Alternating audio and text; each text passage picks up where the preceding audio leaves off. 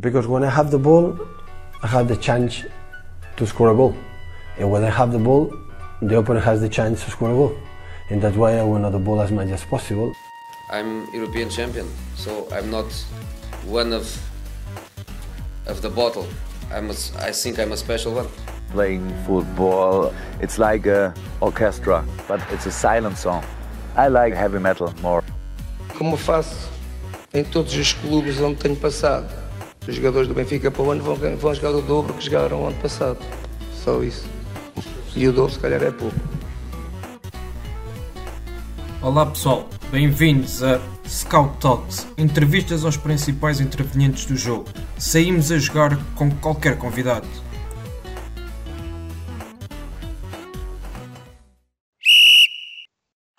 Hola Víctor, eh, mucho gusto de tenerte aquí con nosotros en Pro Scout, eh, en nuestro podcast de Scout Talks para hablar de tu trayecto hasta el día de hoy y también tu trabajo en Leeds. Muchas gracias por invitarme. Ojalá pueda dar contenido a toda la gente que me pueda escuchar. Espero que mi portuñol sea comprensible y eh, gracias por estar y darme esta oportunidad para hablar sobre scouting, que es algo que me apasiona. Muy bien, entonces vamos a empezar por, por ahí. ¿Cómo empezaste tu carrera en la área de, de scouting y gestión deportiva? La verdad que yo eh, carrera sin creer que me podía dedicar profesionalmente al fútbol, ¿no? Yo soy una persona que amaba el juego, un fan, era el niño que iba a pedir autógrafos en la puerta de los hoteles y que realmente sentía esta profesión como algo inalcanzable porque no me veía dentro del mundo del fútbol, ¿no? Pero poco a poco fui acercándome al mundo profesional, primero como periodista, luego como agente, hasta que el, eh, el presidente del Valladolid, Carlos Suárez, decidió para hacer la dirección deportiva con José Luis Pérez Camineo en el Real Valladolid y luego pues eh, Sevilla con el número uno Monchi y demás y, y continué un poco mi carrera en ese sentido. Vale.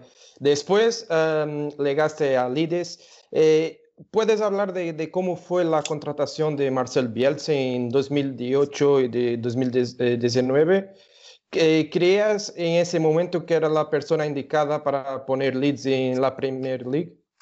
Sin ninguna duda. Nosotros decidimos estratégicamente con el presidente y el director general ser capaces de reducir la distancia con otros equipos que dinero en haciendo una apuesta en un gran entrenador eh, y desde siempre fue mi primera apuesta y la verdad que, que, bueno, estoy muy orgulloso de que pudimos conseguirlo y que ahora haya dado resultado, pero con y sin resultados siempre hubiera sido mi, mi primera apuesta. Muy bien, y la, la próxima pregunta eh, va en ese sentido, porque en la primera temporada vosotros no, no lograron ascender a la Premier League, se, se quedaron en playoffs. ¿Fue fácil tomar la decisión de mantener Marcelo después de eso?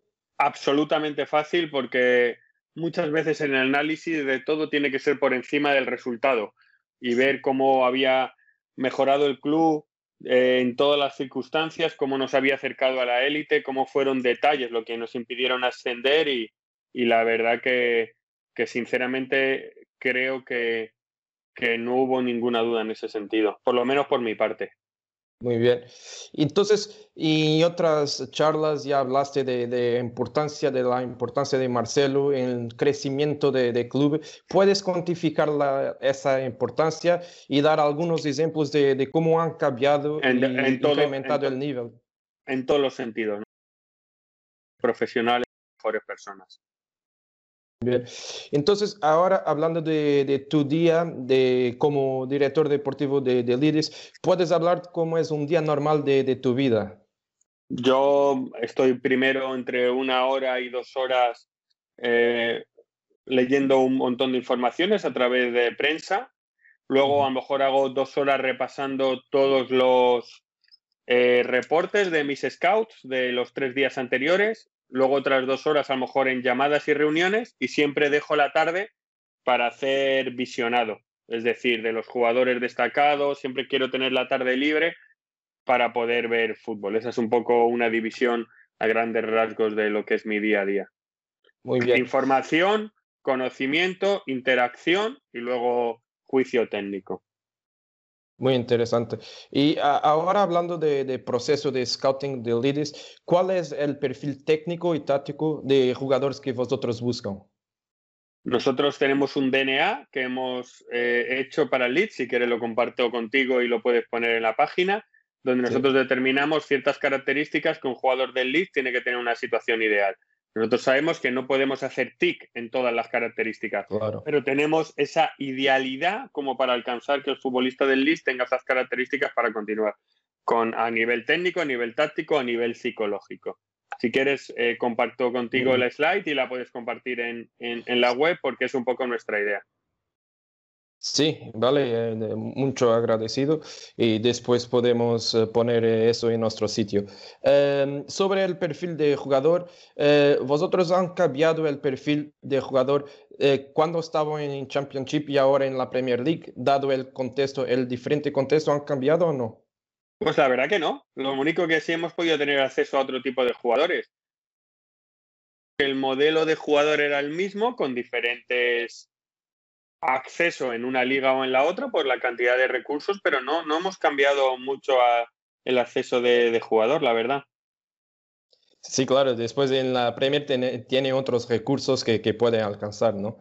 ¿Y Pero para es- mí lo que nosotros hemos generado siempre una gran sinergia con el entrenador en el modelo de la búsqueda de jugador de alto rendimiento para el Leeds, comandado con el entrenador que tenemos.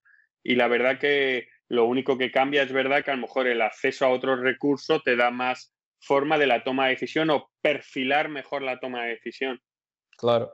¿Y cuál es la, la estrategia operativa de, de Leeds en la área de, de scouting? ¿Cuántos ojeadores tiene actualmente?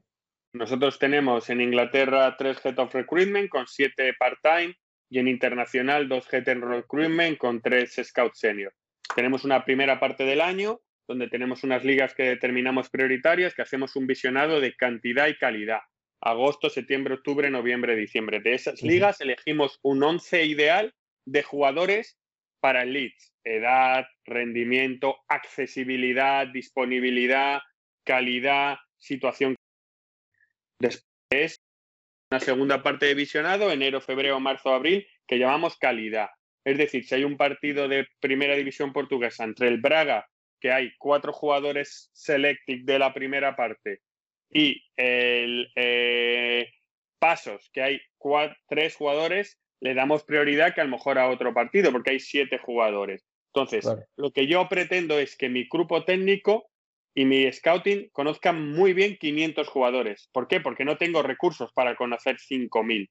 A final de, de año, con el día a día, podemos hacer una selección para la incorporación. ¿Qué sucede? Al año siguiente cojo esa lista de 500 jugadores, algunos jugadores se salen por arriba porque han ido a equipos mayores, porque no tenemos acceso, porque se han ido, otros se salen por abajo porque se han lesionado o porque no han tenido un bajón de rendimiento y volvemos a empezar.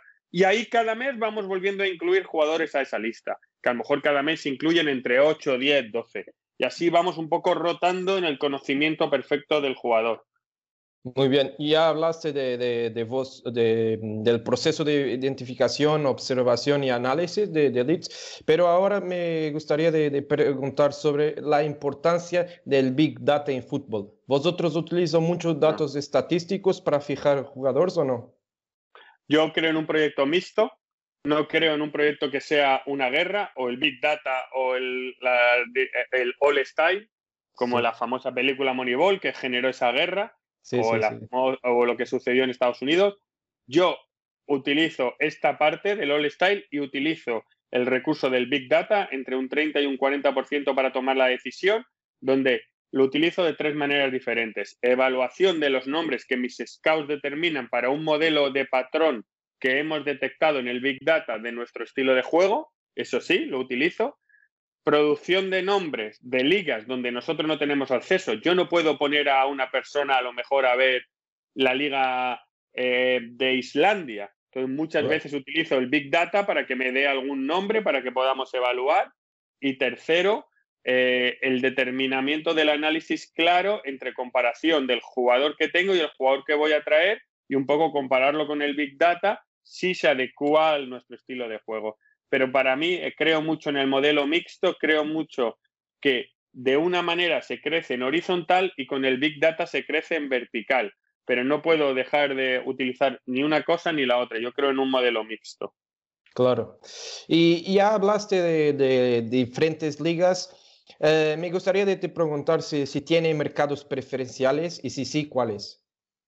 Bueno, ahora mismo estamos esperando qué sucede con Brexit y la determinación del World Permit eh, para un poco evaluar qué decisiones tomar, pero obviamente nosotros tenemos, eh, aparte de las cinco ligas famosas que todos conocen, Portugal, Holanda, Bélgica como referencia y Francia, España, Italia, Alemania, obviamente es la mayor nutriente de jugadores para eh, la liga inglesa, la Premier League. Em, eh, vuestro proceso de, observación y análisis no se esgota en el momento de, observación del jugador, porque yo he visto una entrevista de Robin Koch que, donde dijo que, le enviaron una presentación en PowerPoint con un análisis muy detallado de él. Así lo, lo, convencieron a ir a Leeds. ¿Cómo funciona ese análisis y cuál es tu papel en la decisión del jugador? Bueno, nosotros preparamos esa presentación eh, con mi grupo de trabajo, obviamente yo la superviso, la lidero y simplemente lo que le queremos dar al jugador no es para convencerle, es para que él tenga toda la información para la toma de decisión. Esas presentaciones no están hechas para convencer al jugador, sino que él tenga toda la información para tomar decisión.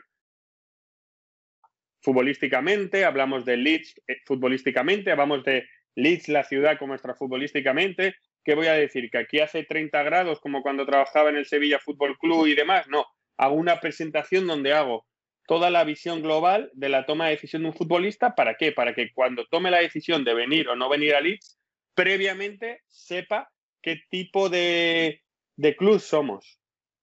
Muy bien. Y ahora hablando, ya hablamos de Robin Koch, me gustaría también de hablar de portugués Elder Costa. ¿Qué características han buscado cuando fijaron Elder? Un jugador con experiencia en Inglaterra, pero con nuestro estilo de juego, que juega bien abierto, que tiene desborde, que tiene velocidad, que tiene calidad para encarar, que es combinativo, que tiene gol, jugador que se adecua perfectamente a nuestro estilo de juego, encima con el valor añadido que ya llevaba en Inglaterra. Lo mismo para Rafinha, que también jugó en Portugal en Sporting. Absolutamente lo mismo, además con ambos una adecuación física muy importante, de repetición de esfuerzos, de zancada, de velocidad, absolutamente en el mismo, el mismo patrón. Hablaste de la predominancia del físico, es una característica muy importante en el día de hoy, eh, porque a veces vemos eh, personas hablando solo de, de cuestiones técnicas, de pelota, jugar el juego de posición, pero muchas veces nos, eh, eh, olvidamos de, la importancia de, características físicas y, en mi opinión, vale, vale, Aquí en Inglaterra eh, no es tanto el físico como la fortaleza, sino como la repetición del esfuerzo. Y aquí en Inglaterra es decisivo. El otro día pude ver un estudio que Inglaterra eh, a nivel de kilómetros recorridos por partido de media supera un 20%, a la, 20 a la segunda posición, que es Alemania. O sea, es decir, que aquí se corre un 20% más por partido que en otra liga del mundo, ¿no? Por lo tanto, eh, ser exitoso en Inglaterra requiere una condición física de base mínima eh, y por encima de la media, porque si no, te va a costar mucho, porque aquí hay la transición es mucho más rápida. Yo soy amante del fútbol español, soy español, amo la calidad del fútbol español, pero aquí hay que poner una marcha más si quieres dar un paso adelante. Claro. Y, ahora, ¿qué importancia tiene adaptar el proceso de reclutamiento en función del contexto de clubes, ciudades, país y competición? Absolutamente clara. A mí me costó un año en el Leeds en interpretar todo lo que era el Leeds como club, que yo sabía desde fuera, pero no es lo mismo que vivir en el día a día. Y obviamente hay que asumir todo eso como una parte del proceso de decisión. Incluso asumir que si fallas en eso es normal, porque estamos hablando de personas que tienen comportamientos psicológicos en un ambiente y en otro. Por lo tanto, por mucho que se minimice el riesgo en ese sentido, es complicado. Puedes minimizar el riesgo a nivel técnico, puedes minimizar el riesgo a nivel táctico, puedes minimizar el riesgo a nivel físico, puedes incluso minimizar el riesgo a nivel transición, jugador rindiendo en un contexto, trasladarlo a tu equipo, es imposible minimizar el riesgo a nivel psicológico, porque estamos hablando de personas, de seres humanos, de hombres con sentimientos, de personas con entorno. Por lo tanto, hay que tomar esa parte del proceso de captación como una parte que tienes que entender que pase lo que pasa, vas a correr un riesgo. Por lo tanto, creo que nunca hay que ponerse medallas con los éxitos ni ser capaz de ser demasiado duro en el fracaso. Yo creo que se ficha, pero nunca se predicen rendimientos. Quien sea capaz de firmar un nuevo jugador y predecir un rendimiento está mintiendo. Muy bien. Y hablaste de, de, minimizar riesgos. Eh, ¿Cómo lo, haces para minimizar riesgos? ¿Cómo haces el transfer competitivo de un jugador que, que juegue en un entorno diferente de Leeds, para vuestra realidad? mayoritariamente el transfer psicológico. hay dos fórmulas. Una eh, utilizando el Big Data como valor objetivo y luego Francisco, es un poco subjetivo, es intuitivo, es algo que no se puede, que no se puede medir, es algo que cuestión de piel, no sé, no sé cómo escribirlo, es algo que sientes. Siempre he hablado lo mismo, cuando todo el mundo me decía por qué creía que Monchi era el mejor, repetiré lo de siempre. Cuando hablabas con Monchi, Monchi determinaba cuál era el mejor jugador, pero eso no era su clave. Él determinaba cuál era el mejor jugador para el Sevilla y eso es lo que le hace ser el mejor director deportivo del mundo. Claro, pero en la parte del transfer psicológico, vosotros intentan buscar información a, como antiguos todo el mundo, entrenadores, Francisco, eh, como todo el mundo, como todo el mundo, hablamos con antiguos entrenadores, hablamos con antiguos compañeros, eh, revisamos la social media, leemos entrevistas, vemos comportamiento del jugador dentro del campo, cuando se va ganando, cuando se va perdiendo, en casa, fuera de casa. Pero aún así, pero aún así hay que asumir que eso nunca minimizará el riesgo. Y, claro. y un jugador se comportará de una manera porque, Francisco, tu vida y la mía puede cambiar esta tarde por un hecho o muy bueno o muy malo, porque estamos dentro del mundo. Imagina, pues ellos son iguales, son personas, son seres humanos. Claro. Y, y ahora para quien nos escucha, ¿Cuáles son los factores claves para tener suceso como ojeador o scout? En tu opinión, claro. Yo creo que hay que tener formación, hay que tener mucha pasión por el juego, es un juego de 7-24, hay que tener mucha... Eh, crecer personalmente, hay que ser capaz de conocer un poco de todo, conocer un poco de técnicamente, conocer eh, mercado, conocer las nuevas tecnologías, conocer idiomas eh, y sobre todo ser capaz de, como digo yo, hacer músculo. ¿Y cómo se hace músculo? Ver fútbol, ver fútbol, ver fútbol, ver fútbol, ver fútbol. Es decir, no hay nada mejor que que cuanto más ves, más puedes interpretar el juego. Creo que te puedes formar con títulos de entrenador, con cursos de scouting, pero el ver, ver, ver, ver, ver te hace un poco ser capaz de, de intuir más. Claro. Entonces, ¿crees que, es posible entrenar nuestro ojo para sermos mejores ojadores? Yo creo que todo el mundo está capacitado. No creo que haya como un mundo por encima donde demás. Y mucho eso es, como tú dices, entrenamiento. Creo que al final es, es ser capaz de, manejarlo todo de una manera, no sé cómo decírtelo, eh, de voluntad. Sí. ¿Y cuál es el perfil de que vosotros tienen, el perfil de personal de, de, vuestros, de vuestro staff como ojeador? ¿Son, ¿Son personas de fútbol o tiene también otras sí, todo el mundo tiene personas de fútbol. Eh, para mí, lealtad al proyecto y a la forma de entender cómo yo trabajo. Capacidad y conocimiento son los tres factores que yo utilizo para la determinación de personas. Pero también personas de otras áreas, de, no solo de fútbol. Bueno, todo el mundo puede estar ligado al fútbol de alguna manera. Sí. Ahora, la, última cuestión es, ¿cuáles son los objetivos para líderes esta temporada? Y Salvar, sí, podemos salvarnos. empezar pues. Salvarnos. Nosotros somos un recién ascendido. Normalmente en Inglaterra es la liga con más número de equipos que descienden desde primera a segunda después de ascender. Por lo tanto, nuestro único objetivo es salvar la categoría, que es nuestro objetivo real. Y con las fichas que, hicieron, ¿están confiantes que, que, pueden hacerlo esta temporada? Bueno, todos cuando se plantea un objetivo tenemos que tener confianza de conseguirlo. Es la mejor base y la mejor solidez, creer en el modelo para continuar y darle estabilidad.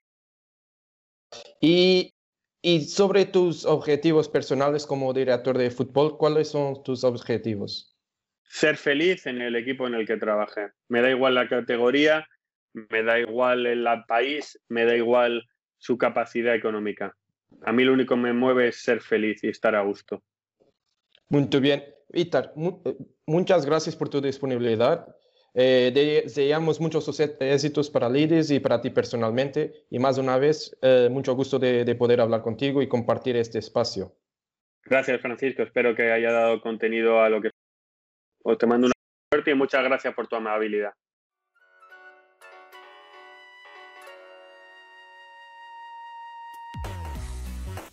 Obrigado por nos terem seguido em mais um episódio. Sigam o ProScout nas redes sociais em Facebook, Twitter, Instagram, YouTube e principalmente no nosso site em www.proscout.pt. Até à próxima!